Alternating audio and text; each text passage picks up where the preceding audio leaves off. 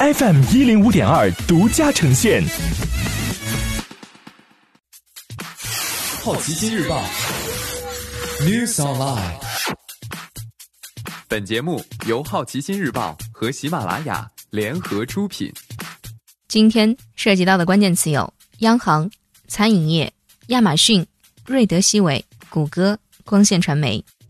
中国央行可能下月在苏州试点数字货币。根据多家媒体报道，中国央行将于下月在苏州相城区试点数字货币，将用来给部分机关和企事单位发放五月份工资中交通补贴的百分之五十。苏州相城区一位政府部门工作人员对《每日经济新闻》确认了这一消息。另外，还有传言指深圳、雄安、成都也是试点城市，相关的钱包应用截图也有流出。功能界面有扫码支付、汇款、收付款、碰一碰等功能。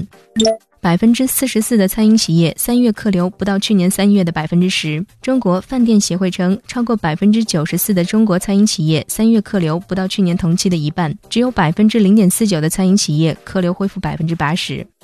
必需品订单太多，亚马逊开始鼓励减少消费。虽然已经宣布两轮十七万人招聘计划，但亚马逊依然无法满足激增的订单，取消了母亲节、父亲节等节日的促销计划。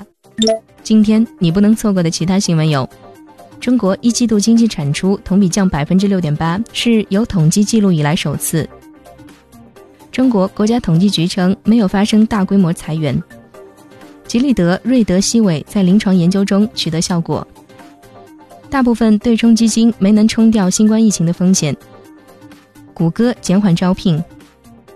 光线传媒去年净利润下滑百分之三十一。